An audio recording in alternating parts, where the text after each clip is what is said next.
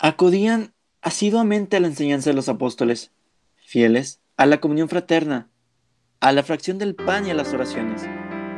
Acudían al templo todos los días con perseverancia y con un mismo espíritu. Partían el pan por las cosas y tomaban el alimento con alegría y con sencillez de corazón. Aquí Emilio y sean bienvenidos a Apologética para Gentiles. Quiero ser consciente de lo que realmente soy. Espero darme cuenta del camino al que yo voy. Despierta, ábrete a la realidad y encontrarás tu libertad. Encuentra, es posible, solo hay que buscar y así llegar a la felicidad. El mandamiento de Jesús de repartir sus gestos y sus palabras hasta que venga no exige solamente acordarse de Jesús y de lo que hizo, requiere la celebración litúrgica por los apóstoles y sus sucesores del memorial de Cristo, de su vida, de su muerte, de su resurrección y de la intercesión junto al Padre.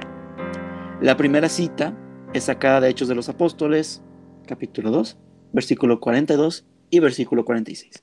La segunda es del Catecismo de la Iglesia Católica, párrafo 1314. La misa es el culmen de la fe cristiana, donde todo tiene lugar. Es una probada del cielo en la tierra, donde podemos ver a Cristo en persona y nos unimos en cánticos de alabanza a Dios nuestro Señor. Pero, ¿sabes qué significa cada parte de la misa? ¿Comprendes los ritos? ¿O siquiera te has puesto a pensar todo lo que acontece cada domingo que vas? Tendremos originalmente dos episodios planeados para desvelar la Santa Misa. Digo originalmente porque no sería la primera vez, que se acumulan más. Y mostrarles punto por punto lo que es y lo que está pasando. Hoy empezamos con la liturgia de la palabra, que es una invitación a cenar de nuestro Señor. La liturgia de la, se divide en dos, liturgia de la palabra y liturgia eucarística. esto es como una cena. Primero platicas con el, con el anfitrión y después comes con él. Para comentarlo, tenemos a nuestro equipo estelar y a una invitada nueva, que de hecho es a la cual presentaremos primero. Michelle, ¿cómo estás? Hola, muy bien, mucho gusto. Para los que no te conocen y que jamás te han escuchado, ¿puedes decirnos un poquito acerca de ti? Pues sí, este, mi nombre es Michelle y estoy estudiando la licenciatura de Comunicación, Publicidad y Relaciones Públicas en la Universidad Panamericana y estoy en cuarto semestre. Después, Madi, ¿cómo estás? Hace mucho tiempo que no te tenemos tan siquiera en el estudio de grabación. No recuerdo si en la serie de episodios, pero tan siquiera en el estudio de grabación. ¿Mande? solo fue uno. Pero bien, gracias, gracias a Dios. Contenta. No me acuerdo. Honestamente no me acuerdo. Ah, qué bueno que estés contesta. Contesta. Ah, Andas bien trabado, Emilio. Sí, lo siento. No han sido muy buenos días para mí. Pero aquí estamos con tu Los comentarios de Rafa. pero sí. Muy bien, entonces presentaste a Rafa. Rafa, ¿cómo estás? Bien. muy bien. Yo insisto que algún día tendríamos que dejar a nuestra audiencia escuchar los bloopers de este programa porque pues se divertirían con nosotros y verían que, somos humanos, y verían que somos humanos y que nos equivocamos y que nos divertimos mucho grabando esto. Entonces, pues como siempre, Emilio, una gran alegría poder estar aquí con nuestra audiencia de Apologética para Gentiles. Es que, querida audiencia, ahí sí me pasé. Normalmente estoy acostumbrado a repetir la intro unas dos veces, pero hoy fácil fueron unas diez, sin broncas. Y, padre, ¿cómo estamos hoy? Bien, muy bien. Eh, yo creo que, Emilio, estás deslumbrado por la, la solemnidad, ¿no? La, la, sublimidad del tema de hoy. Yo creo que es eso. Estás en realidad muy emocionado. Vaya, es que sí. Creo que para ningún otro episodio me había preparado tanto como para este. Es una realidad. La dinámica será diferente a los otros episodios. En los otros acostumbrábamos a hacer un preguntas y respuestas. Pero hoy haremos, hoy mencionaremos parte por parte, primero de la liturgia de la palabra, que es el capítulo de hoy, y explicaremos qué pasa visiblemente y las implicaciones invisibles que tiene. ¿A qué me refiero con esto? El, obispo Robert Barron menciona lo que es un misterio. Un misterio es ver lo divino a través de lo humano. Así que vamos a ver muchas implicaciones divinas a través de cosas que cotidianamente vemos en la misa. Pero para empezar, Padre, esta pregunta es para usted porque pues, es el único sacerdote que está aquí. ¿Qué es la misa? Gracias, Emilio. En la misa es que podríamos decir tantas cosas que esa es la idea de estos, de estos dos episodios, ¿sí? Pero eh, vamos a, a, decir primero que nada, creo que es importante hacer un pequeño matiz de nuestra introducción, que lo que dijiste no es que esté mal, ¿sí? Pero tenemos que hacer un pequeño matiz al decir que eh, la misa la podemos ver como un encuentro, que es verdad, y así lo vamos a ver para poder entenderla mejor, ¿sí? Un encuentro que tenemos con Cristo, cosa que no es, no es falso, ¿sí? Y la has mencionado como una invitación a cenar. Simplemente yo quiero hacer el matiz de que es parte de lo que vamos a ver en la misa, pero no se puede agotar ahí, ¿sí? La misa es sobre todo la celebración del sacrificio, ¿sí? De nuestra redención. Vamos a empezar por ahí. ¿sí? O sea, perdón, quiero simplemente como matizar que la palabra clave aquí va a ser más que cena, sacrificio. Lo digo porque es un tema teológico importante que eh, para, por ejemplo, eh, la teología protestante, la forma de la misa principal es la cena, ¿sí? Eh, realmente la forma de la misa es el sacrificio, que además está instituida en un contexto pascual, es decir, en una cena, ¿sí? En la cena pascual. Por eso tiene elementos de cena, ¿sí? No es que no los tenga. Pero esencialmente es el sacrificio de Cristo, ¿sí? Porque eso sí diferencia bastante las teologías. Pero, como te digo, para entenderlo mejor, vamos a, a utilizar, después de este preámbulo, la idea de que es el encuentro con Cristo. Un encuentro que no es cualquier encuentro, ¿sí? Porque uno puede decir, ah, pues yo me encuentro con Cristo cuando voy a la playa, yo me encuentro con Cristo cuando pues no sé, este, es un día soleado, bonito, yo me encuentro con Cristo cuando llueve, depende de cada quien. Eh, y es verdad, ¿sí? No es que no nos encontramos con Cristo, pero el encuentro con Cristo de la misa va a ser el encuentro con Cristo que hace, cumple el acto de nuestra redención y con lo cual hace una cosa que también dijiste, alaba, es una alabanza a Dios, pero que yo le pondría el adjetivo perfecta, ¿sí? Es el culto perfecto a Dios, ¿sí? Solamente este es el culto perfecto. Y si todo lo demás cosas que hacemos como culto a Dios, ¿sí? como alabanza, como acción de gracias, como pedir, como pedir perdón, como eh, desagraviar, todo eso solamente va a tener sentido por la Santa Misa. Porque ahí es donde todo eso toma forma y se hace, se une a Cristo y por lo tanto al unirse a Cristo se hace perfecto hacia el Padre. Entonces, digo, obviamente acabo de dar una explicación un poco rebuscada, pero pero vamos a quedarnos con que es un encuentro con Cristo, pero no cualquier encuentro, ¿sí? sino un encuentro en el sacrificio de nuestra redención, que es la forma perfecta de orar y de alabar a Dios.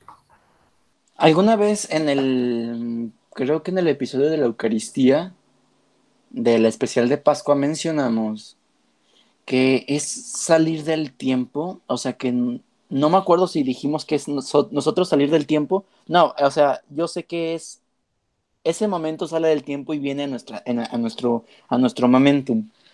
Y es presenciar realmente la crucifixión de Jesús, estar ahí en el altar donde fue crucificado, según recuerdo, ¿no, Padre? No te entendí del todo, Emilio, perdón. Es que estaba mencionando que es el encuentro de nuestra redención. Y en el episodio de la Eucaristía, no estoy seguro que, de la, si es en la Eucaristía, estoy casi o sea, un 80% de que sí, mencionamos que salimos del tiempo para estar ahí. Así es. Me parece que Madi puede eh, aportar algo en esto. O sea, para ver si te estoy cachando, que te refieres a que no es que se vuelva a hacer, te vas por el lado de que se está, lo de la perpetuación, no sé, no cacho bien tu idea. No, estoy, estoy reafirmando su punto, estoy diciendo que, que la misa es ese momento en donde salimos del tiempo y el espacio para estar presentes en el momento de la crucifixión de nuestro Señor. Es eso, es eso, efectivamente, lo que dijo es el perpetuar, ¿sí? Así es, es donde se perpetúa ese sacrificio que fue instituido, ¿sí? O sea, para, el, el sacrificio, ¿cuál es? El sacrificio de la cruz, ¿no? Pero para poderlo instituir y para poderlo perpetuar, Jesucristo, ¿sí? Lo Jesús lo va a instituir como, y lo va a anticipar, porque la última cena ya lo dijimos también en aquel episodio, es, es el día anterior, eh, lo va a instituir como un sacrificio eh, eucarístico en la última cena. Y eso es lo que nosotros vivimos en cada misa. Así es. Bien, ahora pasaremos a los momentos y a los ritos. Primero la procesión de entrada. Padre, ¿quiere decir algo? ¿O tú, Rafa? Bueno, sí. El, ya que estamos en esto, el, quiero compartir o comentar algo de lo que estaban diciendo ahora tú y Maddie y también Mitch y el padre. Es que la misa es un misterio, como lo decías también en la introducción, es un misterio que nos sobrepasa y, por eso tú decías, es una cena. Bueno, sí, pero el padre bien añadió, pero, pero es un sacrificio sobre todo. que tiene elementos de cena, bueno, sí, pero es un sacrificio. Y oye, ¿y es volver al Calvario? Bueno, sí, pero no solo eso. O sea, es un montón de cosas, ¿no? Entonces, claro, las partes de la celebración del sacramento de la Eucaristía tendrán su significado y todas están diseñadas, por así decirlo, para ayudarnos a entrar justamente en este misterio que es más grande que lo que nuestras palabras puedan expresar. Entonces, desde esta perspectiva me gustaría que, que viéramos esta mirada, digamos, por encima o desde arriba, mejor dicho, que estaremos haciendo de las distintas partes de la celebración. Ok. Y ahora, respecto a, la procesión de entrada, pues Emilio, es, o sea, precisamente todo, o sea, todo acto solemne tiene una, bueno, una procesión de entrada depende de la solemnidad, la misa siempre es solemne, ¿sí? Sí. Pero la procesión, pues es, es esa preparación para lo que vamos a hacer, ¿no? O sea, eh, prepararnos porque vamos a entrar a este misterio tan grande, ¿no? Entonces, tú sabes, cuando uno va a hacer una cosa muy importante, uno no puede entrar en frío, ¿no? Uno tiene que calentar, uno tiene que hacer una cierta introducción, ¿no? Entonces, los ritos iniciales precisamente nos ayudan a eso. Y el primero es esa procesión, ¿sí?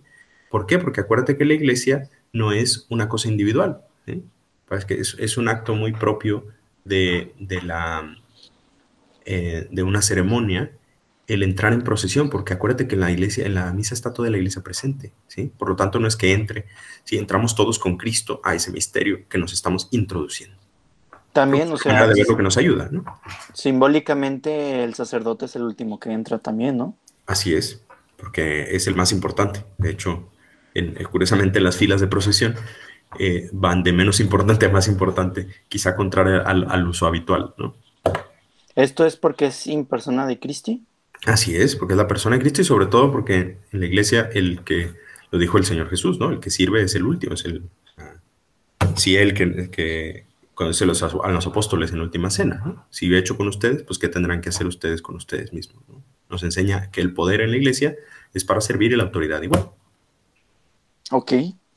Entonces de ahí viene el saludo inicial que dice en el nombre del Padre, del Hijo y del Espíritu Santo el Señor esté con ustedes y nosotros contestamos con tu espíritu. Y pues dice, muchos sacerdotes, o a mí me ha tocado ver, dicen, buenas tardes. Aquí. sí. ¿Qué hay aquí? ¿Qué hay trasfondo aquí? Claro, es que no es un saludo como cualquiera, o sea, está bien, eh, lo hacen por buena onda, no lo hacen en normal plan, obviamente. Porque no, yo sé, yo sé. Sí, pero obviamente no estamos, o sea, no, en la misa no vamos a, hacer una reunión social, sino estamos precisamente otra vez entrando en el sacrificio de nuestra redención, ¿no? Estamos entrando en el encuentro eh, al culto perfecto a Dios. Entonces, eh, ¿cómo se saluda? ese saludo del Señor esté con ustedes, ¿sí? Es un deseo muy bueno y con tu espíritu, que estemos todos metidos en Cristo. Y haciendo una referencia a la señal de la cruz, a veces la hacemos con mucha, eh, digamos, con, mucha ligereza quizá, ¿no? El nombre del Padre, el Espíritu Santo. Por la costumbre. Por la costumbre. Pero en realidad eso marca, o sea, creo que si hiciéramos más atención a ese gesto, podríamos entender lo que estamos haciendo, porque justo vamos a participar en el sacrificio de la cruz de modo eucarístico, ¿sí? Entonces me parece muy lógico que empecemos diciendo, todo esto que vamos a hacer lo vamos a hacer en nombre del Padre y del Hijo y del Espíritu Santo, haciendo la señal de la cruz. Me parece que es un gesto que si uno lo hace con detenimiento y fijándose en lo que está diciendo, es precisamente signarse, ¿no? O sea, persignarse, se dice, ¿no? Persignarse. Eh, es como marcarnos, ¿no? A ver, los que estamos aquí estamos marcados por el sello de la cruz, ¿sí? Estamos marcados por el Cordero, Y también cuando las personas, o sea, cuando el Señor esté con ustedes y se contesta y con tu espíritu, va dirigido el sacerdote a eso que viene default en su sacerdocio, que es la participación en el ministerio sacerdotal de Cristo, ¿no? Va dirigido sobre todo al Espíritu de Dios, ¿sí? Porque acuérdate que el sacerdote, cuando está en la misa, el sacerdote revestido es Cristo. Sí, Y, y por eso cuando un sacerdote va revestido por ahí, uno se pone de pie, o debería, ¿sí? Porque no es el, ya no es el sacerdote, es Cristo en ese momento, ¿sí? está en persona, o sea, le está prestando su cuerpo a Cristo, como para Así es. Casi así. siempre que vas a responder en la misa al sacerdote, no le estás respondiendo al sacerdote, le, le estás respondiendo al mismo Cristo. Ok, perfecto. Aquí aclarando, no es que los sacerdotes se sientan Jesús mismo, sino que están llamados a ser Cristos y le prestan su cuerpo a Jesús para que actúe por medio de ellos, ¿es correcto? Y no, eso no lleva a decir, ah, yo soy bien fregón. Tú vas a decir algo ahí. Sí, en es, es que cuando en la liturgia de la misa hay distintos momentos en los que vamos a escuchar esta, esta invitación, esta exhortación, ¿no? El Señor esté con ustedes. Que, y es importante aquí, hay dos cosas que me quisiera, que quisiera hacer notar. Una, en español, en castellano, esto está expresado en modo subjuntivo, que el Señor esté con ustedes. El que lo omitimos, pero se entiende, ¿no? Sí, El modo subjuntivo expresa un deseo. ¿Y por qué lo digo? Porque me ha tocado escuchar en alguna ocasión que se, se suprime el modo subjuntivo y se emplea un modo indicativo. El Señor está con ustedes. Y hay una razón por la cual está en subjuntivo, ¿no? El, no se puede asegurar eh, absolutamente que el Señor está ahí po- porque tal que alguien no quiere estar con el Señor, ¿no? Eh, por decir una cosa. Pero el, subjuntivo. Y la otra es que esto de el, iniciar la celebración diciendo en el nombre del Padre y del Hijo y del Espíritu Santo es muy importante. Porque recordará usted, Padre, que en el, en griego, este de en el nombre, o sea, el, en, el griego es eisto, eisto onoma, en el- es, es una, hacía alusión también como a un movimiento hacia, ¿no? Es como, como, como estamos yendo hacia el, hacia el, hacia el interior de la, de la Trinidad misma, o la Trinidad misma está viniendo a nosotros en un movimiento que, que es el que estamos entrando en la, liturgia divina. Si es en griego, los pronombres son más, no son más ricos, simplemente tienen más matices, ¿no? Y como bien dices, el pronombre eis significa entrar dentro de, ¿sí? O sea, si, si fuera, eh, a veces eh, cuando uno aprende griego le ponen un gráfico en el que sale un toro para ver, pues que eh, epi pues no está arriba del toro, eh, hipo está abajo del toro, y eis uno entra, o sea, es como si te comiera el toro, efectivamente. Entonces vamos a entrar en la Trinidad. Es muy buen ejemplo, Rafa. Después del saludo inicial viene el acto penitencial, que es cuando decimos yo confieso ante Dios Todopoderoso, shalala. Digo shalala como para no alargar más el, el programa y no para menospreciar la oración claramente, y eso lo haré en general. Nada más aclarando, querida audiencia. ¿Por qué después de decir hola, digo, ¿sabes qué? Soy un pecador. Hola Jesús, yo me reconozco como pecador. ¿Por qué esto es importante? Bueno, es muy importante porque el Señor, cuando anunció el reino, el Señor nos dijo, arrepiéntanse y crean en la buena nueva. Entonces, digamos que eh, no puede ir una sin la otra, ¿no? Eh, creer en la buena nueva, ¿cuál es la buena noticia? La buena noticia es que mis pecados pueden ser perdonados. Entonces, ¿qué necesito para eso? Pues reconocer que tengo pecados. Entonces, eh, lo primero para un cristiano es eso, reconocer que somos pecadores. Y eso me encanta de la misa, que es lo primero, lo primero que hacemos porque nos pone a todos al mismo nivel y también nos quita una falsa idea de que a la misa van los que se sienten muy buenos y perfectos, que es casi lo opuesto. O sea, a misa vamos pues, los que nos consideramos necesitados de la gracia de Dios porque somos pecadores. Yo muchas veces he contestado, es que la iglesia no es un, no es un lugar de santos, sino un hospital para pecadores cuando me preguntan eso. Se lo robaste al Papa Francisco, pero sí, sí, sí. Ah, no, Sí, sí, yo, lo había dicho antes de que, eh, de que llegara el Papa Francisco a, A ver, a su puesto. Ay, no sé, yo tengo mis dudas, ¿eh? No, es que lo había sacado de, de alguien, no, o sea, no me lo inventé, Ya lo había dicho lo saqué de alguien, Bergoglio, no te preocupes, Emilio, no pasa nada. O sea, pero alguien más, pero no, me acuerdo que fue hace muchísimo no tiempo. pasa nada por no ser original, está bien. No, o sea, yo sé que no fue mío. Oye, Emilio, también tiene una cosa del acto penitencial muy lógica, ¿sí? Y, incluso podríamos decir antropológica, ¿sí? En cualquier ceremonia, en cualquier situación importante, uno antes de ir, no sé, eh, Madi, Paola, decir, uno antes de una, una boda, una cosa, ¿en qué, qué, hace primero? Pues se, se arregla, ¿no? Te bañas. Exactamente, te bañan porque vas, uno no puede ir este, así a las cosas, uno tiene que tener una cierta dignidad ante la cosa que va a entrar, ¿no?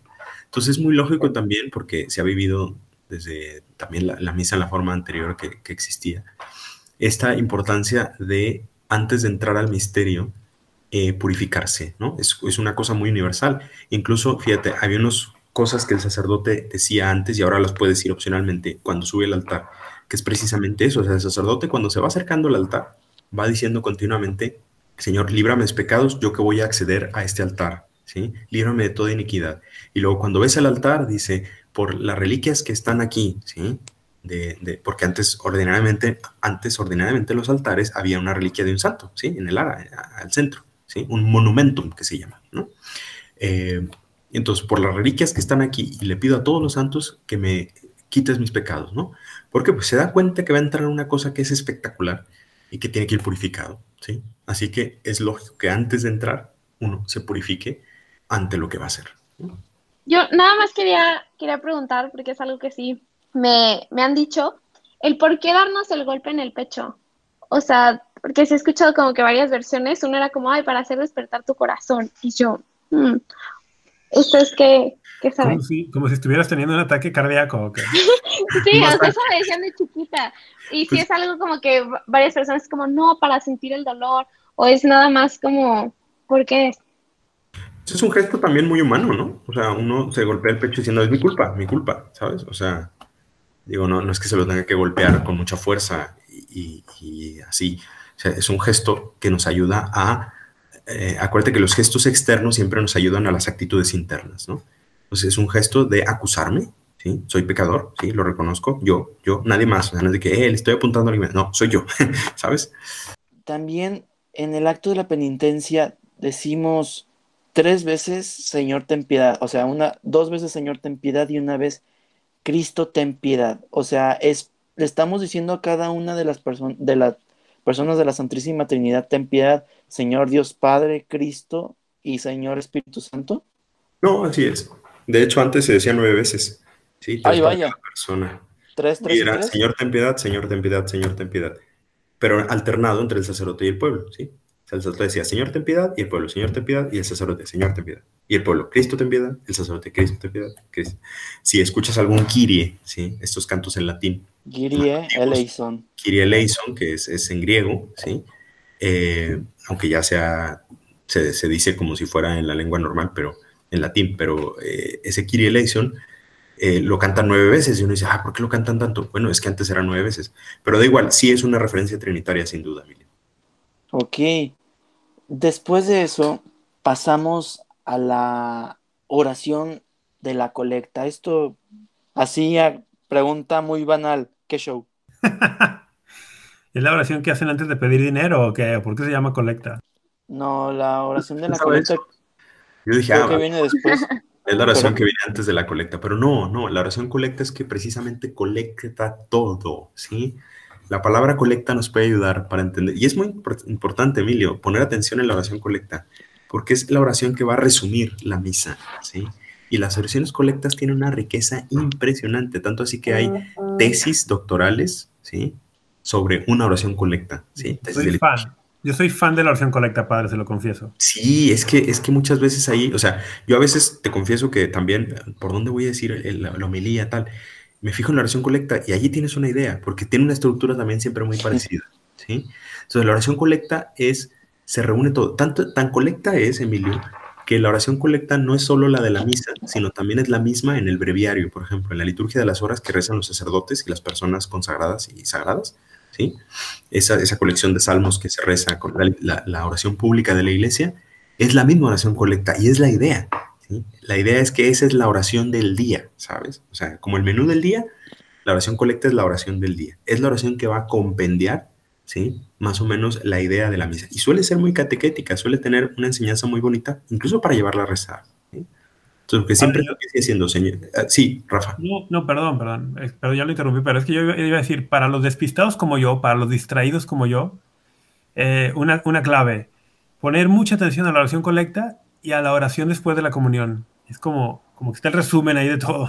Sí, sí, sí, pero fíjate todavía más en la colecta. O sea, la oración de la poscomunión también, aunque a veces eh, la oración de la poscomunión es muy genérica, pero la colecta nunca es genérica. Y si te fijas, siempre va a empezar de un modo, siempre va a empezar una primera parte en la que dice Dios, casi siempre empieza dirigiéndose a Dios Padre, aunque a veces se puede dirigir a, Jesús. Dios, tú que, ta, ta, ta, ta, ta, ta, ta, ¿sí? O sea, premisa. Dios, tú que, bla, bla, bla, bla, bla, te pedimos que, ta, ta, ta, ta, ta, ¿sí? O sea, siempre es una oración deprecatoria, ¿sí? Pero que empieza diciendo una, eh, un resumen. O a veces, por ejemplo, cuando es la oración colecta de un mártir o de un santo, eh, oh Dios, ¿tú qué le diste a San Fulanito? ¿Sí? La gracia de ser súper fiel hasta el martirio. Concédenos que por su intercesión alcancemos que nosotros también tengamos la fortaleza de eh, evitar el pecado y confesar nuestra fe hasta la muerte. No sé, por ejemplo, ¿no? O sea, me estoy inventando ahorita todo. Pero más o menos es la estructura que tiene, ¿sí? Y luego siempre termina la, oración colecta con la referencia a la Trinidad. ¿sí? En el caso de que sea hecho a Dios Padre por nuestro Señor Jesucristo, tu Hijo, que vive y reina contigo en la unidad del Espíritu Santo y es Dios por siglos de los siglos. Si se dirigió a Jesús, entonces dice, te lo pedimos por el mismo Cristo nuestro Señor, eh, que contigo Dios Padre y el Espíritu Santo, y así. Entonces, eh, tiene una estructura que a veces nos ayuda a entenderlo mejor, porque a veces lo escuchamos y oración colecta, oremos. Y pues, además, ese silencio antes del oremos es muy importante. ¿eh? O sea, el sacerdote dice, oremos ¿Por qué va después de Gloria? El, la oración colecta después de Gloria. Es que el Gloria no es una parte obligatoria en la misa. bueno, es obligatoria solamente en los casos de las fiestas, Emilio. ¿Sí? Porque el Gloria es un canto que se va a añadir como una manifestación de, obviamente es un canto de alabanza a Dios, ¿sí? Trinitario también, las tres personas, ¿sí?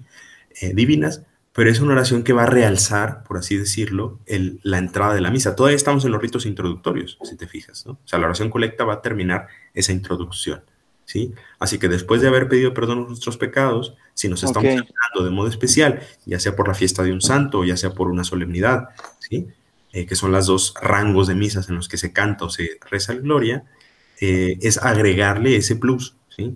De hecho, antes se rezaba siempre, y después dijeron, oye, lo que reza siempre pues como que termina siendo menos, o sea, no es tan importante, ¿no? Entonces mejor vamos a, dejarlo para momentos más importantes, ¿sí? Entonces por Entonces, la oración de colecta recolecta lo hecho en los ritos iniciales? No, recolecta toda la misa, no solamente los ritos iniciales, es un resumen de toda la misa, ¿sí? Por eso siempre va a hacer referencia al santo del día, o a la fiesta del día, o a la temporada, ¿sí? O sea, por ejemplo, durante Pascua y durante ¿cómo se llama? El, ah, el que antes de Navidad, Adviento.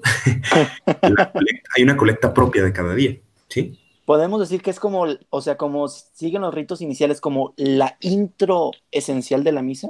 Sí, o sea, los ritos iniciales van a culminar en, eh, como una introducción, ¿sí? En el resumen de todo lo que vamos a vivir. Ok, ok. Padre, perfecto. ¿y esta oración colecta es la misma en todo el mundo o se adapta a cada país? No se adapta a cada país, sino a cada rito. Eh, y a veces es que la, liturgia es muy rica, ¿sí? Eh, la oración colecta va a depender de la misa que esté celebrando y, de qué va a depender, pues también de dónde, del rito que está celebrando, ¿no? O sea, es que hay, por ejemplo, hoy, eh, perdón, hoy no, porque no hay que, no podemos hacer una referencia temporal, pero vamos a poner, o sea, hay unas ciertas jerarquías en la misa que se celebra, ¿sí? Por ejemplo, cuando hay unas Pentecostés, ¿sí? Es una solemnidad ese día no se puede celebrar otra cosa, solo se celebra Pentecostés. Y la oración colecta de Pentecostés sí es la misma para todos, al menos en la iglesia latina. ¿sí? Entonces podemos tener la, certeza de que prácticamente toda la iglesia ¿sí? está rezando lo mismo. Así es. puede, ya. puede cambiar ligeramente porque, no sé, en Oriente a lo mejor tienen otra, o, en, o hay veces en las que es opcional la misa, o sea, hay veces en las que se puede celebrar la misa de, pues, votiva de San José, se puede celebrar la misa eh, por los cristianos perseguidos y cada una va a tener su propia colecta. Está como personalizada. Sí, sí, sí, depende de lo que se esté celebrando en ese momento. Pero hay momentos en los que todos celebran la misma, por ejemplo, Pentecostés. Sí, ok, padre. Pasamos ya de inicio a la liturgia de la palabra. Vamos con la primera lectura. Normalmente la liturgia, de, la primera lectura, considerando que solo hay dos, dos lecturas cuando es fiesta O cuando es domingo, tengo entendido, padre, corríjame si estoy mal. Bueno, sí, técnicamente son tres lecturas porque el Salmo cuenta como lectura. Sí, pero... En realidad, ordinariamente son solo dos, es decir, la primera lectura y el Salmo, y los domingos y solemnidades solamente se, se leen tres lecturas, es decir, primera lectura, Salmo y segunda lectura. Normalmente, normalmente, la primera lectura es del Antiguo Testamento. Esto es porque para entender a Cristo debemos tener luz del Antiguo Testamento. ¿Qué más podemos, y corríjanme si estoy mal, qué más podemos vislumbrar de la primera lectura? Ahora, esto, y además que el que nos está hablando no es el lector, o sea, sí, el lector nos está hablando, pero también es Cristo por medio del lector. Él nos está contando lo que pasó traído presente, ¿no? O sea, sí, así dejémoslo, lo corrijo en la homilía. Sí, es muy importante, por ejemplo, en la referencia al Antiguo Testamento, porque nos conecta con una historia que culmina con Cristo. El, vamos, para recordar, parafraseando a Santo Tomás de Aquino, Cristo no apareció así de la nada y de ningún lugar, sino estaba anunciado y profetizado y, y se encarna en un pueblo concreto, que es el pueblo de Israel, al cual Dios se le había venido revelando también de forma muy importante. Entonces, cuando la primera lectura, que no siempre es el caso, pero cuando nos presenta una lectura del Antiguo Testamento, pues nos hará ver esa profundidad del misterio de Cristo que ya estaba de alguna forma latente eh, desde el Antiguo Testamento y que ahora se hace patente en la encarnación, ¿no? San Agustín decía justamente eso, que el Nuevo Testamento estaba latente en el Antiguo y que el Antiguo está patente en el Nuevo. Eh, no podemos leerlos de forma separada, hay que leer el Nuevo Testamento a la luz del Antiguo y el Antiguo a la luz del Nuevo. Sí, quizá, digo, tienes razón Emilio con lo de la lectura, pero antes yo quería hacer una introducción también a por qué se leen lecturas en la misa, ¿sí? Ok. O sea, ¿de dónde sale eso? Digo, lo que dijo Rafa tiene mucha razón. Eh, es porque, fíjate, obviamente la misa no es una cosa que se nos haya ocurrido a nosotros. Acuérdate que la liturgia siempre viene de Dios. Es Dios que nos enseña a hablarle a Dios, ¿sí? Entonces, Curioso. sí, sí, sí, así es. Desde antiguo, o sea, desde incluso con una cierta tradición judía, eh, se leía en, la sinagoga, aunque la sinagoga no era propiamente un lugar de culto, sino de enseñanza.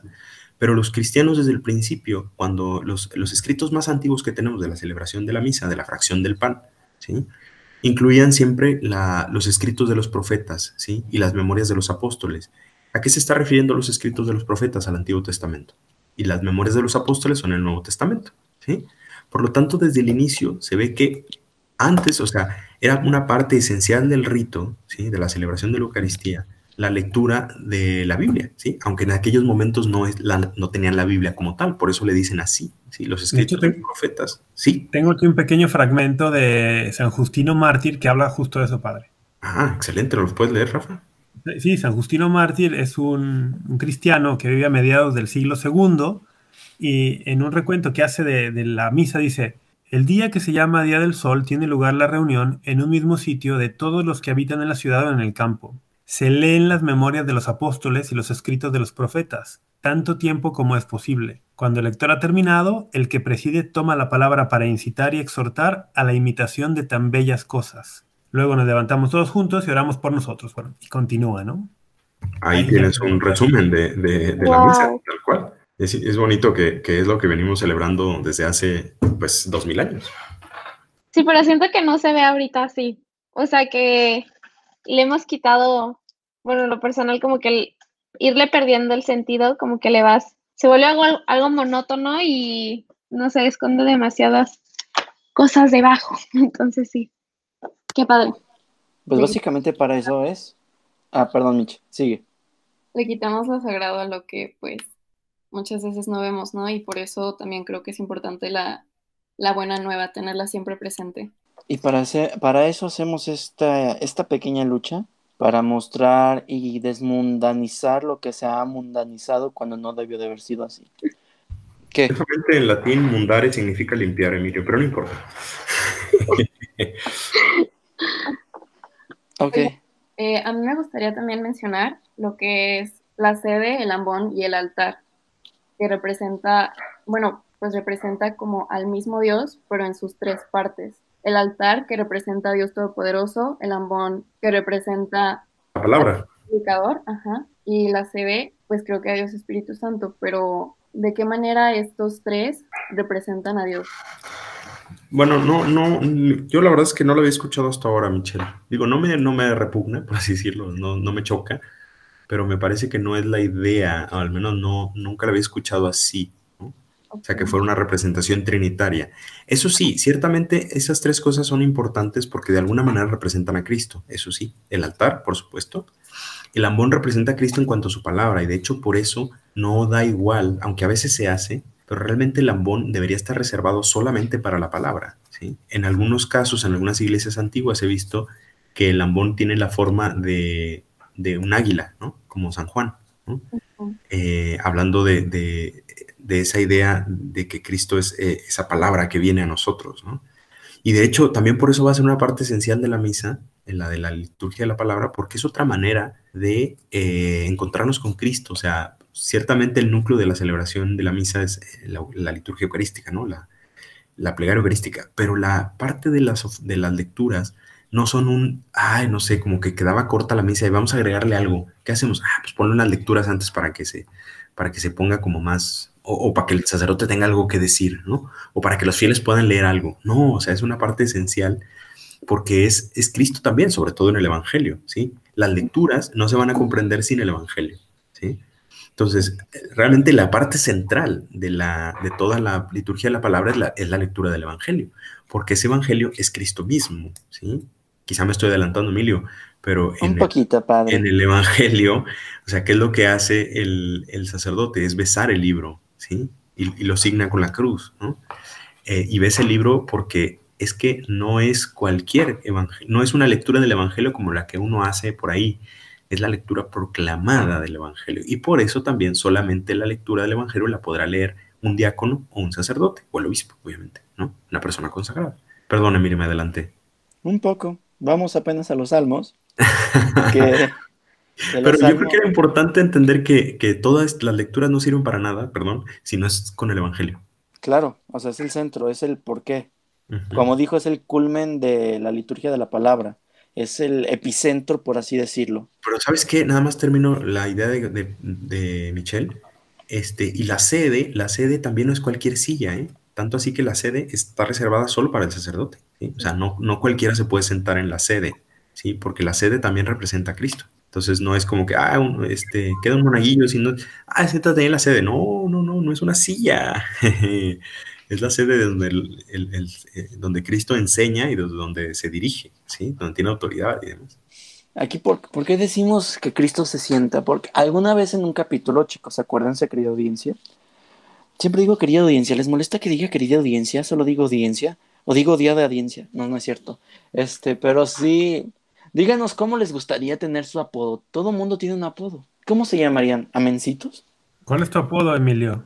Emilio, suena horrible a Mencitos. Sí, ya sé, después lo noté. Lo por favor, Mi apodo, Rafa, para los que secundaria y en prepa siempre me decían Potter. ¿Potter? Con justa razón. Perdón. Pero, pero volvamos al, al hilo. ah, pero creo que Rafa quería que dijera Franco Escamilla. No estoy seguro. No, yo iba más por otro, otro personaje de dibujos animados que, que practica Kung Fu, pero, pero regresa al tema, regresa al tema. Los salmos es una respuesta. Los salmos es nosotros respondiendo a lo que hemos escuchado en la primera lectura. De hecho, es, es una tradición muy judía también porque pues, se reunían a cantar los salmos.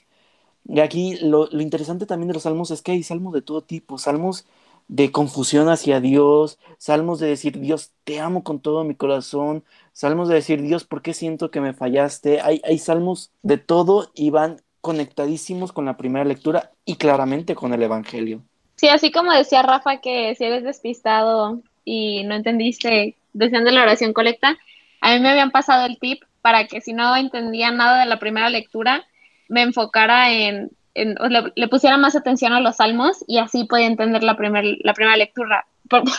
porque están relacionados. Ya me contagiaste tu trabajo. Padre. Totalmente de acuerdo, totalmente de acuerdo. Es así. Es así. Además, acuérdense que en el caso de los salmos, Este, digo, en el caso de la proclamación del Salmo en la misa es eso, es una contestación a la primera lectura y lo que dijo Madi me encanta, no lo había escuchado, pero me parece súper, súper buen tip. Eh, los salmos, acuérdense que es, se pueden ver de tres maneras, pero sobre todo vamos a ver las, la, dos y la tres. Es Cristo hablando al Padre y a la vez es nosotros, ¿sí? imitando a Cristo, hablándole a, a, Dios mismo. ¿no? Entonces, los salmos son sumamente pedagógicos en ese sentido para aprender a dirigirnos a Dios. ¿sí? Y como bien dices, Emilio, hay salmos de alabanza, hay salmos de acción de gracias, hay salmos en los de, petición de ayuda, hay salmos en que, en que Dios ayuda al, al, injusto perseguido, ¿sí? perdón, al justo perseguido, al inocente, quiero decir. hay salmos de realidad, ¿sí? que ensalzan la, la, realeza de Jesucristo, pero también la de los cristianos, ¿sí? que vivimos en él. En fin, hay muchos salmos de muchos tipos, salmos celebrativos, eh, pero sobre todo nos ayudan a aprender a rezar. O sea, lo que dice el salmo y lo que tú estás repitiendo en el salmo responsorial, muchas veces lo puedes llevar a tu oración. Sí, de hecho se recomiendan, bueno, a mí me los habían dado, me los habían recomendado para cuando quería empezar a leer la Biblia, que la agarraba y decía yo, es que no me deja nada. Los salmos siento que es más como una charla, como bien dice el padre, como una oración dirigida, entonces te ven ayudando a ir haciendo tu oración y como a conectar. Esa es como mi experiencia con los salmos, porque hay unos que de verdad te llegan al corazón, o sea, porque tienen palabras muy bonitas, no sé, como el 23, como, no sé, hay del amor, hay de cuando estás triste, para todo. Entonces sí. Salmo, Salmo 23, Maddy, es el salmo más conocido en las películas de Hollywood. Ya sé. Y en general de todos. También hay canciones y todo, pero, ajá. Y aunque pero, pues, ah, realmente si, lo, si un día lo haces, no solo por, ay, bueno, o sea, si te pones a, a ver cada palabra, o sea, abres tu Biblia, sí tiene mucho que sacarle. Yo estoy de acuerdo porque alguna vez, o sea, super storytelling súper corto y sin sentido. Alguna vez viendo historias de ultratumba, eh, un sacerdote le dijo a una mujer que su casa estaba bien poseída. Reza el Salmo 91, que es de protección desde entonces, me lo sé. porque miedoso siempre, nunca hay miedoso. Y sí, de verdad tiene, tiene diferentes formas de dirigirse. Y con ello pasamos a la segunda lectura. La segunda lectura no siempre se hace. Padre, ¿cuándo sí se hace la segunda lectura? Eh, la segunda lectura se va a hacer en las solemnidades y en los domingos, ¿sí? que es cuando te digo, son tres lecturas en total. ¿sí? Sí. ¿Y, ¿Y, por qué? Pues porque son las, es cuando, digamos, la celebración se hace con todo su, su plenitud. ¿Sí? O sea, no porque la, la, misa obviamente siempre es plena, ¿no? o sea, nunca le falta nada. ¿sí? Pero es una manera de comprender que, de darle ese realce a, a, a celebrar algo, digamos, con toda la potencia, ¿sabes? O sea, tú celebras algo diariamente y no puede ser igual siempre, porque entonces, ¿cómo haces los matices de que hay cosas que son como más potentes y menos? ¿no? Entonces, la misa okay. diaria, eh, pues tiene su estructura eh, y, y, no tiene gloria y no tiene segunda lectura. Cuando hay segunda lectura, es una manera de la iglesia de decir, ojo, aquí o sea, estamos a tope. ¿no? Hay, otras, hay otras veces, quizás excepciones, por ejemplo, en la misa de difuntos, no hay ni una solemnidad ni una fiesta, pero se leen dos lecturas, ¿no? La, el sí. 2, de, de, 2 de noviembre, perdón. Eh, pero casi siempre va a ser eso, los domingos y las fiestas este, solemnes, porque son, digamos, eso, la celebración a tope. Padre, y siguiendo esta idea de que es la celebración a tope, tenemos las vigilias donde hay muchas más que solamente dos. Así es, esa es la super mega celebración, que en concreto son dos, ¿sí? La vigilia pascual y la vigilia de Pentecostés. La segunda lectura es eh, apostólica siempre, o sea, del Nuevo Testamento. Sí, en este caso sí. Ok, esto hay es una segunda lectura del, del, Antiguo Testamento. Esto es básicamente porque la iglesia es apostólica, digo, y es importante esto por la cercanía que tuvieron los apóstoles a Jesús y recordar que los apóstoles fueron llamados a ser otros Cristos. Lo hemos mencionado en los últimos nuevos episodios. Siento que está es... incompleta mi, mi, idea y necesito que alguien la complete. No, está muy bien, Emilio. Es la... Eh o sea, también, fíjate, igual, en el caso de la vigilia pascual se leen eh, hasta siete, siete, lecturas, ¿sí? Del Antiguo Testamento. Y luego eh, entra la epístola, ¿sí? De San Pablo. ¿no? Entonces, uh -huh. eh, también tiene su chiste que sea del Nuevo Testamento, ¿sí? Porque es la antigua alianza y la nueva alianza. Acuérdate que cuando hablamos de Nuevo y Antiguo Testamento, se podría sustituir esa palabra por alianza, ¿sí? sí de hecho, en hebreo es así, ¿sí? Es antigua alianza y nueva alianza. Entonces, tiene su importancia porque es una lectura que nos va a interpretar también la primera lectura desde el punto de vista de la nueva alianza, porque en la primera lectura uh -huh. uno la puede interpretar desde el punto de vista de la antigua. Otra vez, el Evangelio va a ser el culmen de esto, pero la, la segunda lectura también tiene su importancia porque es la interpretación apostólica de aquello. Por eso no da igual leer la Biblia fuera de la iglesia que dentro de la iglesia. Viene la hora de ponernos de pie para escuchar el Evangelio. Aquí, en persona de Cristo, el sacerdote proclama el Evangelio a los fieles. ¿Qué es esta acción, Padre? Pues eh, tú mismo lo estás diciendo, proclamar a Cristo que es la palabra de Dios, el logos. ¿no? Acuérdate que en el, en el Evangelio de San Juan cuando en el principio existía el verbo y el, verbo, estaba junto a Dios y el verbo era Dios. Ese verbo podríamos también traducirlo por palabra, o sea, es la palabra de Dios, ¿sí? Es el logos, lo que pasa es que el logos se nos queda muy lejos a la pura traducción de palabra, ¿no? Pero es todo el sentido, el sentido que tiene del mundo, ¿no? Entonces, eh, por eso te digo, eh, nos ponemos de pie, como ya lo dijiste, que es un signo que inmediatamente te dice, atención, que esto no es cualquier cosa, ¿no? No es cualquier lectura, ¿sí? Y el sacerdote, por ejemplo, es muy bonito que lo sepan antes de, lo que pasa es que lo dice en secreto, pero antes de decir eh, el Evangelio, de proclamarlo, dice una oración en la que le pide a Dios que purifique sus labios para que sea digno de proclamar el Evangelio, ¿no? Porque lo que vas a hacer no es cualquier cosa, no vas a leer en público, ¿sí? Vas a proclamar el Evangelio que es Jesús mismo, ¿sí? Por eso, si en la misa recibimos a Jesús en la Eucaristía, ¿sí? En la comunión, pero también lo recibimos en la palabra. Eso no lo deberíamos olvidar, Emilio, porque no es cualquier cosa. Y esto se pone de relieve especialmente en las misas solemnes, Emilio, porque las misas solemnes se inciensa el evangelario, el evangeliario, ¿sí? Las misas solemnes, eh, además de que el evangelio se canta y es muy bonito cantado, el sacerdote le dan el incienso, el incienso ¿sí? y inciencia tres veces el libro, ¿sí? Para los que no lo sepan, en la liturgia, cuando algo se inciensa tres veces, es que es Cristo. Y todo lo demás tiene que ser dos, ¿sí? O sea, si yo voy a incensar cualquier cosa, una reliquia de un santo, una imagen de la Virgen María, mil cosas, son dos golpecitos, ¿no? Un, dos. Pero lo que representa a Cristo va a ser tres veces. El altar, las ofrendas, el libro del Evangelio, ¿sí? O la Eucaristía misma, obviamente. Sí, Michelle. Y también para prepararnos nosotros, este, como a la asamblea, se canta el aleluya, ¿no? Y también en los, en los días de Adviento o en la cuaresma se canta el honor y gloria para ponernos en esa disponibilidad de escuchar la palabra de, de Cristo. Excelente. Así es, me había pasado ese detalle, pero sí, así es, es, esa preparación que muchas veces incluirá un versículo que tiene que ver con el Evangelio, obviamente. No, no, es un versículo, versículo aislado, ¿no? y el, la preparación, el saludo otra vez, el Señor esté con ustedes y con tu espíritu, ¿sí?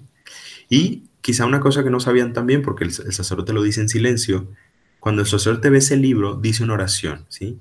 Que dice, por la lectura de este evangelio se han perdonado nuestros pecados. La fuerza del evangelio proclamada es tal que perdona los pecados veniales. Y esto la gente no lo sabe por ahí, pero sí, por eso el sacerdote lo dice.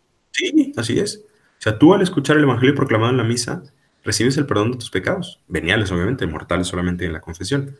Pero sí, sí, sí, por eso el Evangelio se, ¿Eso no se hace también desde el acto penitencial al inicio de la misa? yo también, yo también he escuchado así, de Sí, así es. El o sea, otra vez. Pero en caso de que hayas cometido un pecado venial entre el acto penitencial y el evangelio. Ay, era alguien en no, Es porque siempre puede pasar, claro. Es porque siempre nos viene bien. Y de hecho, la misma comunión va a perdonar el pecado venial también, ¿sí?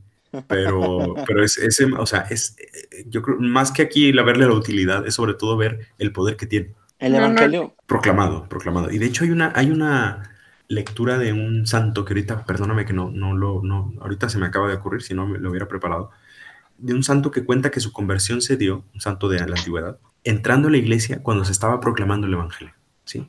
Y decía, era una lectura que yo había escuchado muchas veces, ¿sí? Porque yo la había leído, pero nunca me había pegado. ¿Cuándo le pegó? Cuando la escuchó proclamada en la iglesia, porque otra vez no es cualquier lectura, por eso uno podría decir, oye, es que el, sacerdote lee bien mal. viva.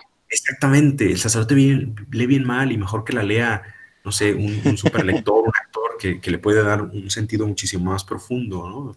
Por ejemplo, Emilio, hace unos años hubo un sínodo en Roma de la palabra de Dios y uno de los gestos que se hizo bonito, se me hizo una buena iniciativa, fue leer toda la Biblia de principio a fin por distintas personalidades. Entonces iban pasando actores, eh, obviamente eclesiásticos, eh, y cada quien iba leyendo un pedazo de, de, la Biblia, ¿no? Me acuerdo que fue Roberto Benigni, este de La vida es bella, quizá la más conocida, eh, que obviamente lee de una manera espectacular, ¿no?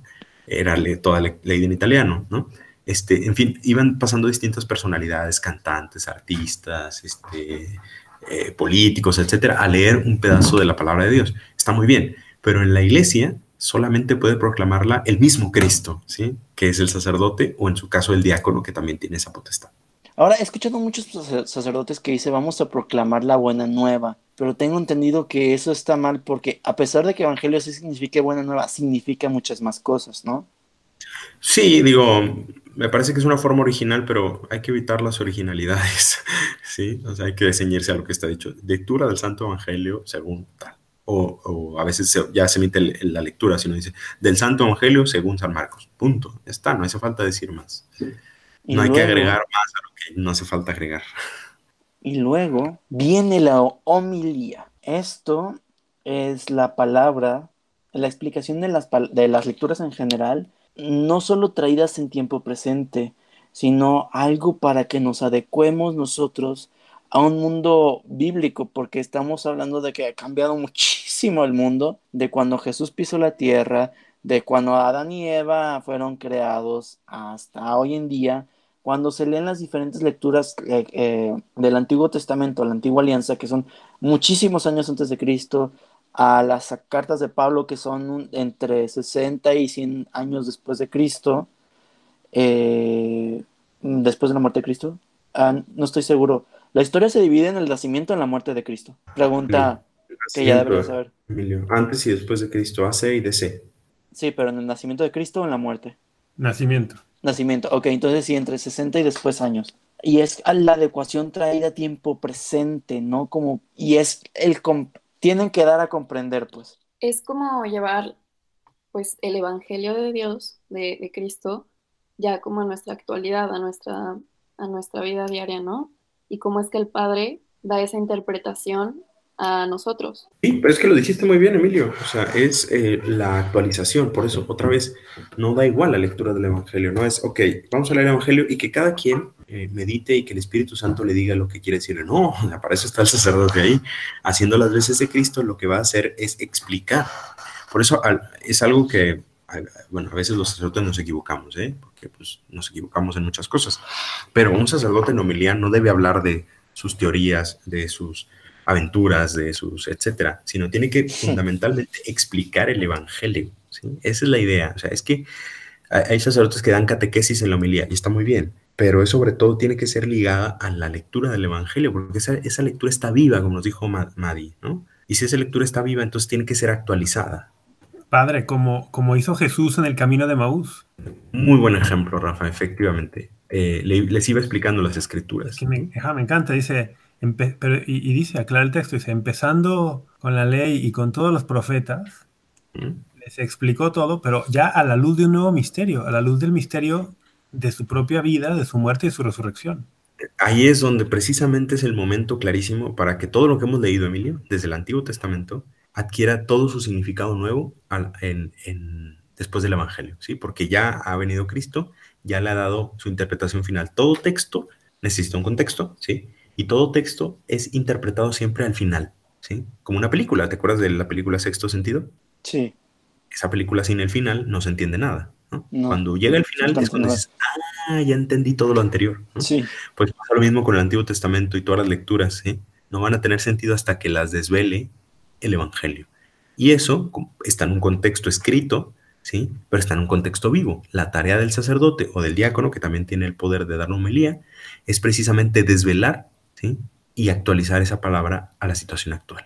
Por eso la homilía es una explicación de todo esto después de platicar con Jesús en persona, después de que te está hablando, que te está platicando, de que te está mostrando, de, desde, de que te está enseñando, es el momento en el que te vuelves a poner de pie porque en la humildad te sientas y dices, yo creo en ti. Sí, bueno, el credo, el credo también tiene una particularidad, Emilio, que es que el credo es eh, también es una, es una cosa que no se reza siempre, es parte de la, de la ceremonia plena. Okay. El se reserva solamente para la, eh, las solemnidades y los domingos igual. Ahora, ¿por qué, por qué tiene, de qué manera realza? Tú lo has dicho muy bien, ¿no? Es una respuesta, después de escuchar el Evangelio, ahora es yo, digo, acepto esta palabra y la creo. ¿Y cómo lo digo? Con una profesión de fe, ¿sí? Ese credo que rezamos y que no sé, aprendimos quizá de memoria en el catecismo y eh, creo en un solo Dios, Padre, hay que tener atención a cómo lo proclamamos, a cómo lo decimos, Emilio, porque ahí está compendiada nuestra fe. Ese es el resumen de lo que somos, ¿sí? Porque esos credos, esos símbolos se llaman, se han forjado a lo largo de los siglos, ¿sí? Tú sabes que el credo actual, al, al, al, habitual que se reza, que existe... Niceno, Constantinopolitano. ¿Sabes por qué se llama así, Emilio? Por los concilios de Nicea y de Constantinopla. Exactamente, ¿no? 325, 381, me parece. ¿Qué pasa en esos concilios? Se declaran, ¿sí? Verdades de fe que están contenidas en el credo y que costaron mucho. Que, por ejemplo, en Nicea, que, que Jesús sea consustancial al Padre, ¿sí? Que lo decimos, de la misma naturaleza del Padre, por quien todo fue hecho, ¿sí? Esa es una respuesta a Arrio, ¿no? Es una respuesta a Arrio, efectivamente. Muy bien, Emilio. Arrio fue un hereje de aquellos tiempos, ¿no? que decía que Jesús no era Dios, sino que era una especie de semidios, una especie Algo como la mitología griega, exacto. Exactamente. Muy bien, Emilio, has aprendido bien en las clases de Rafa. y no, creo que eso fue en su clase padre. Ah, ok. De hecho. Entonces, por ejemplo, Emilio, ¿Cuándo es súper importante la fe? Por ejemplo, ¿en qué ceremonia es que enojado de raza. Dime, Emilio, ¿en qué otra ceremonia, además de las solemnidades y la misa, proclamas tu fe? ¿Ha sido un bautizo últimamente? Pues sí, pero es en una misa. Bueno, sí, pero no cualquier misa. O sea, solemnidad, domingo. ¿Y por qué en la misa del bautizo? ¿Por qué crees que se, se profesa la fe en el bautizo? Me imagino que son los padrinos que están que tienen que estar dispuestos a encaminar a su ahijado al camino de la fe que está vislumbrado en el credo. Los padrinos y toda la iglesia, Emilio. Toda la iglesia le estamos diciendo al bautizado, esta es la fe que te estamos pasando. Pero antes de pasártela, la vamos a profesar nosotros. Nos queda, para terminar la liturgia de la palabra, la oración de los fieles. Esto no sé si se haga siempre, ahorita me dice padre, pero es la petición de ya, ya alabando a Dios, ya, ya es bien escuchado, que hizo milagros alguna vez, que lo continuó con los apóstoles, es nuestra petición, amigo, y si haces algo para nosotros, se cumple en la Eucaristía, que eso hablaremos en el siguiente episodio. Pero ahora dejo a los expertos hablando. Bueno, Rafa lo leyó en la, en la memoria que, de San Justino, ¿no? O sea, después de, de, de que se leen las lecturas y las memorias de los apóstoles y demás, y el sacerdote la explica, viene una, una petición, ¿sí? Como iglesia. Esta petición es muy importante en entenderla en su eclesialidad. ¿Qué quiero decir con esto? Que no es que tú estás pidiendo, sino es toda la iglesia, y de hecho suele tener una oración introductoria y una oración final, que también tienen su forma característica, ¿sí? O sea, le pedimos a Dios que escuche, ¿sí? ya que hemos profesado la fe, ya que hemos, le vamos a decir, eh, que haga, como tú dijiste, algo para mostrarnos su gloria. Vamos a interceder todos por todos, ¿sí? Porque en cada misa está toda la iglesia presente. Entonces, no es un momento como para interrumpir o como para que la gente participe. A lo mejor lo podemos ver así, ¿no? de hecho es un rito que, que en el, ya en el ordo anterior no se tenía, ¿sí? Y se ha recuperado. ¿Por qué se ha recuperado? Porque está desde la antigüedad, ¿no? Y es muy bonito que es toda la iglesia que intercede ante Dios, ¿sí? Por toda la iglesia porque ordinariamente, ¿qué pedimos en, la, en las oración, en la, esa oración de los fieles? Sí, por eso se llama de los fieles. Pedimos por el Papa, por el obispo, por la iglesia. Por los enfermos. Por los enfermos, por la gente que sufre. Por los dirigentes de los países. Sí. Suele haber una serie de peticiones que casi siempre van de arriba. muy cañón por los dirigentes de los países. de arriba para abajo, Empezamos pidiendo por el Papa, por el obispo, no sé qué, y vamos pidiendo por la comunidad, por todos nosotros al final, ¿no? Entonces tiene esa esencia de intercesión de la iglesia, ¿sí? Porque no soy yo quien le estoy pidiendo, es toda la iglesia y al final suele terminar la oración diciendo, te pedimos no apoyados en nuestros méritos, sino en tu misericordia. ¿Algo quieran agregar para cerrar este episodio tan bonito? Sí, yo quiero decir algo. luego ya le dejo a los demás cerrar. San Agustín decía que la palabra de Dios proclamada en la misa era un sacramento audible y que los sacramentos que conocemos como el bautismo, la confirmación, la Eucaristía, eran palabra visible. Hay una relación bellísima entre la palabra viva y eficaz de Dios, como dice Hebreos en el capítulo 4, versículo 12, la palabra es viva y eficaz. Hay una relación entre la palabra de Dios y el sacramento. La palabra siempre lleva al sacramento. Lo vemos en la misma Sagrada Escritura muchas veces. Entonces yo diría que hay que aprender también a apreciar y saborear la liturgia de la palabra de Dios en la misa, porque además ese es su contexto propio, es su hogar natural. Eh, la, la, Biblia está hecha para ser proclamada en la misa y hay que aprender a saborearla en ese contexto. Padre, ah bueno, Michi, adelante. A mí me gustaría pues darles una frase, compartirles una frase de George Loring en su libro de Para Salvarte. Eh, aquel que oye devotamente una misa en gracia de Dios merece más si diera de limosna todos sus bienes. Gracias, Michelle. No sé, pues yo simplemente ya, yo hablé mucho, Emilio, pero es... Eh, es que esta es su especialidad, padre. La misma línea de Rafa, o sea, eh, es valorar, valorar, o sea, estas, estas cosas nos ayudan a... Acuérdate que uno para, para poder valorar y amar las cosas tiene que entenderlas. Y creo que hay muchos gestos de la misa que no, les, que no los entendemos quizá porque nos falta todavía pues esa catequesis o esa formación de decir, oh, esto, y vivirlo también, porque hay gente que a lo mejor no lo entiende, pero lo vive de una manera que lo entiende mucho mejor que nosotros que estamos aquí diciendo muchas cosas. ¿no? Eh, entonces es eso, acercarse a este misterio sabiendo que te estás acercando a Cristo. O sea, te decía, sí, ciertamente como que lo más nuclear de la misa va a ser la liturgia eucarística y la consagración, pero la liturgia de la palabra también, no hay que minusvalorarla. Por eso también, ah, por ejemplo, hijo caray, eso es bien importante, Emilio, termino yo con esto, llegar a tiempo a misa, ¿sí? Tristemente yo que celebro a veces misas eh, de domingo bien públicamente, pues veo que hay gente que va llegando pues en la primera lectura, en la segunda lectura, e incluso durante el Evangelio, con mucha normalidad. Digo, y no pasa nada, a veces pues a veces uno llega tarde por circunstancias ajenas. Pero me parece que tendríamos que, porque también he escuchado eso, bueno, es que la misa vale solamente si llego antes del Evangelio o después del Evangelio. No va por ahí, o sea, la misa es entera, ¿no?